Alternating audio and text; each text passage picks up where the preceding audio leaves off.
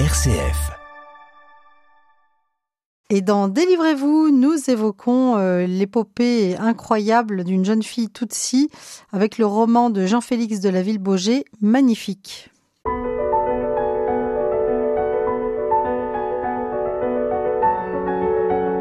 Délivrez-vous. Laetitia de Traversée.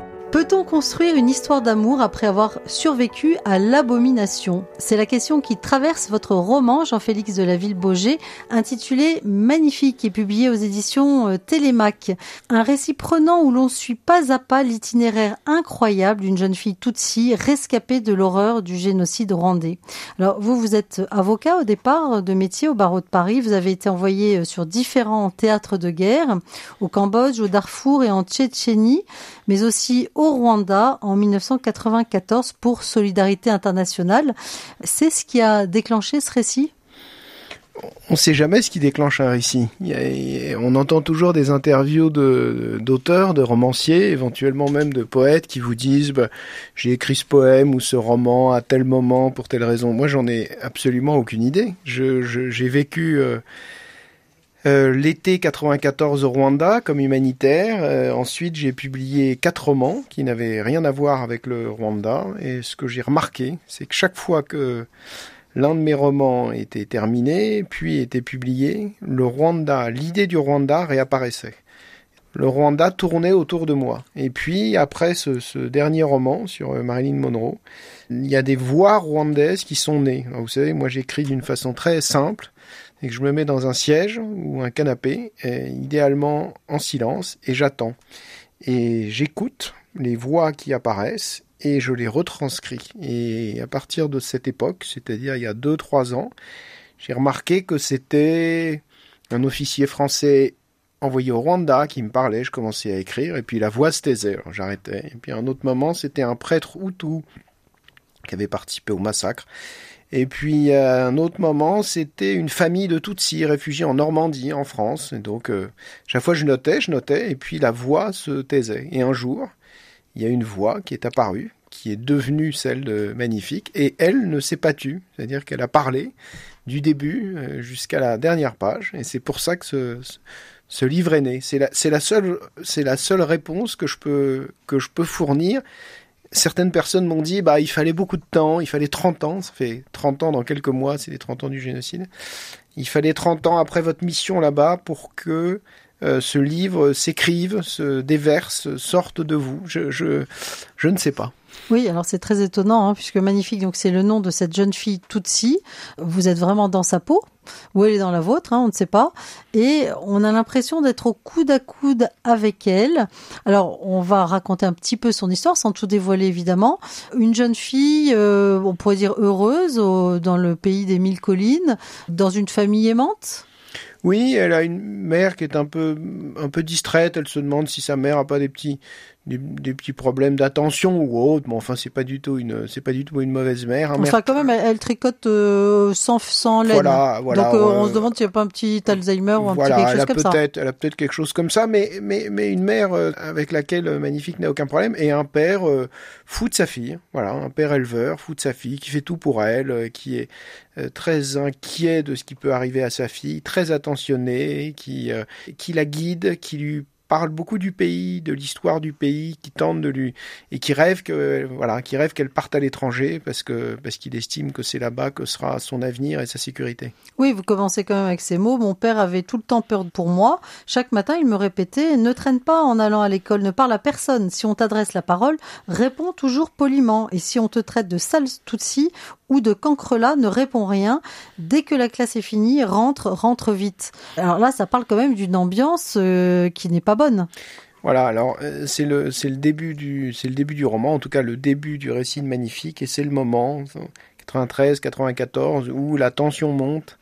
Euh, il y a une armée Tutsi, le FPR, qui, qui a déjà occupé une partie du pays. L'armée Hutu, le pouvoir Hutu est très nerveux.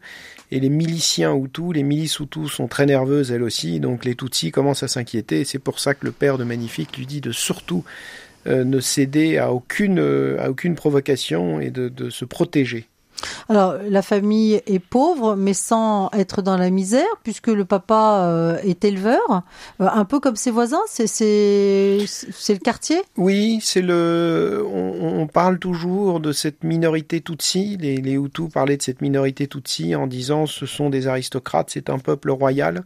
Euh, ils oubliaient au passage que le peuple royal et les aristocrates Tutsi, comme ils disent, représentent 5 à 10 000 personnes. Il y avait un million d'eux de Tutsi. Donc en fait, c'est une, une, population qui, dans son écrasante majorité, est éleveur euh, et élève euh, des vaches pour vivre ou survivre, c'est selon, alors que le peuple Hutu, lui, est plus cultivateur. Et c'est aussi, cette différence est aussi à l'origine d'une partie de leur lutte, mais les deux peuples sont aussi pauvres. Oui, alors euh, bah, c'est ce qu'on entend dans la radio Mille Collines, hein, euh, des extrémistes Hutus que vous citez euh, au début de l'ouvrage. Euh, ils serinaient les mêmes choses. Les Hutus sont le peuple originel du Rwanda. Les Tutsis sont arrivés bien plus tard de leur vallée du Nil et ils ont colonisé les Hutus pour en faire leurs esclaves. Alors on comprend petit à petit que avec bah, ce genre de discours, eh bien une haine monte, c'est ça, dans les cœurs, dans oui, les têtes? alors il y a, comme toujours, comme toujours avec la haine, il faut qu'elle repose sur un élément, un élément vrai qui est transformé. Oui, il y a eu un peuple Tutsi qui a qui avait la plus grande partie de ce qu'on appelait les charges royales. Les, les, le, le, Rwanda, à l'époque, qui était d'ailleurs allié au Burundi, était composé de plein de petits royaumes, puis il y avait, il y avait le roi des rois. Le roi des rois était toujours Tutsi, et la plupart des rois de ces, petites, de ces petits royaumes étaient Tutsi. Donc, de ça, les Hutus se sont servis pour dire regardez-les, ils ont toujours été les rois, ils nous ont toujours traités comme des esclaves, nous le petit peuple.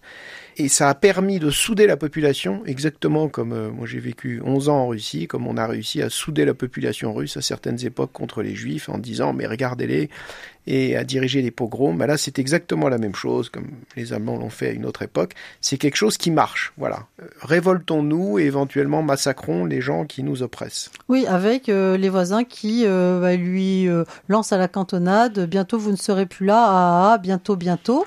Et puis le, jour arrive, hein, le 5 avril 1994, euh, un animateur de Radio Mille Collines annonça à l'antenne qu'il allait y avoir une petite surprise. Et c'est le début de l'horreur. Qu'est-ce qui se passe? La petite surprise, c'est dit avec un ton enjoué. Il y avait ce ton sur Radio Mille Collines qui était en rigolant. N'oubliez pas d'aller voir dans tel village, parce que quand même dans tel village, il reste quelques Tutsis, etc. Et le décalage effrayant entre le ton et les paroles prononcées. Donc ce qui se passe, c'est que ce, cet attentat contre l'avion du président est le signal. Et à partir de là commence euh, qu'on a appelé les 100 jours. Hein. Ça commence le 5 avril 1994, ça se termine, c'est facile pour nous de retenir la date, le 14 juillet 1994. Ça dure 100 jours et pendant ces 100 jours, bah, tous les jours, les, les Hutus, dans une grande majorité d'entre eux, massacrent des Tutsis avec ces termes effroyables. Alors, je ne sais pas si c'est des termes que vous avez entendus, mais le voisin Hutu va couper son voisin Tutsi.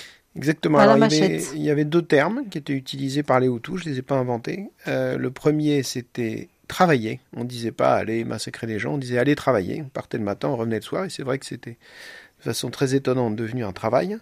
Euh, le deuxième qui était coupé, plutôt que de dire euh, euh, ce qu'on fait, c'est-à-dire massacrer avec une machette des gens, c'était d'utiliser le terme, un terme qui peut sembler anodin. Voilà, couper, couper n'a rien de, meurtrier quand on le prononce comme ça. Il y a cette scène effroyable où, où euh, tout le village est rassemblé dans l'église, hein, pensant être à l'abri. D'ailleurs, c'est d'ailleurs même euh, l'évêque hein, qui a demandé d'aller se réfugier là-bas. Ouais. Et qu'est-ce qui se passe? Bien, dans le dans l'église, on massacre tout le monde. Ça se passait souvent. Ça s'est passé très souvent dans les églises, assez euh, régulièrement dans les stades. C'était une stratégie pour que les gens ne s'enfuient pas. Donc on les rassemblait, on faisait éventuellement courir un bruit qui était qui serait protégé dans les stades ou dans l'église, dans les stades par l'armée, dans l'église par euh, par Dieu. Et en fait, c'était une stratégie pour que pour qu'on puisse les, massacrer plus facilement. On va revenir sur l'itinéraire de Magnifique, cette jeune fille Tutsi euh, qui va réchapper à, à ce massacre, mais euh, peut-être pas complètement indemne dans sa tête et dans son cœur. On écoute cette musique que vous nous proposez, French 79, Between the Bottom, et vous nous direz pourquoi après.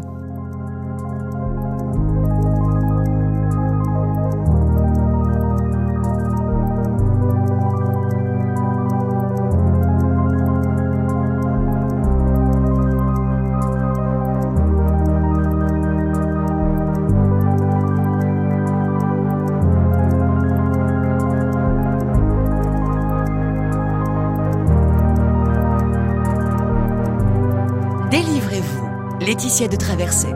Between the Bottom, cette musique que vous nous proposez, euh, Jean-Félix de la Ville-Beaugé, vous qui avez écrit ce roman euh, incroyable, saisissant, euh, très prenant, magnifique, où on se met vraiment dans la peau de cette jeune Tutsi qui s'appelle Magnifique. Hein. On a l'impression que vous l'avez rencontrée, que c'est une histoire vraie. Alors pourquoi cette, cette musique?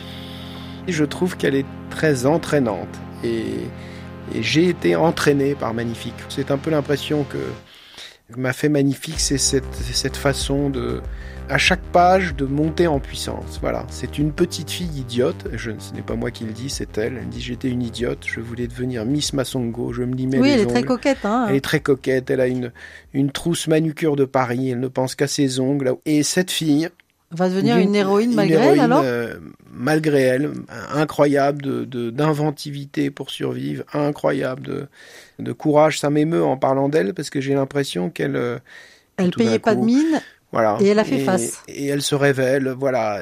Déjà, elle survit. Et puis elle survit physiquement, elle survit psychiquement, parce que quand même, elle, elle parvient à en sortir. euh, évidemment, pas on sort pas indemne d'un tel, tel massacre, mais à peu près indemne. Je suis admiratif de, de sa vie, de ce qu'elle a construit. Je suis très admiratif de Magnifique. Oui, et, nous aussi, puisque on pourrait dire que c'est aussi une magnifique euh, histoire d'amour. Elle est sauvée par l'amour de Jérôme, Euh, et on comprend mieux en vous lisant aussi euh, le cheminement d'une personne traumatisée de guerre. Il y en a beaucoup aujourd'hui. Hein, ça nous fait penser à tous ces conflits en ce moment dans dans le monde.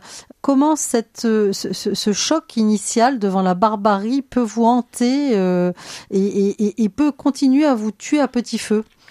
Mais vous avez raison.